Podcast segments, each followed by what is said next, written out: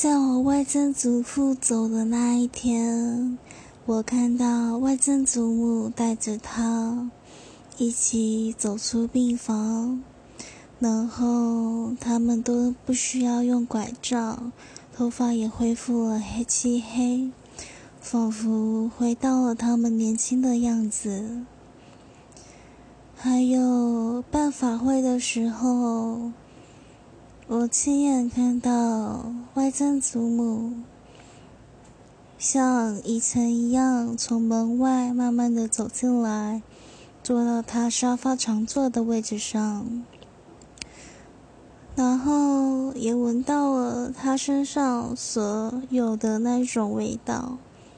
我妈妈说：“嗯，他回来了，他有听到声音。”我想，他还挂念着我们吧。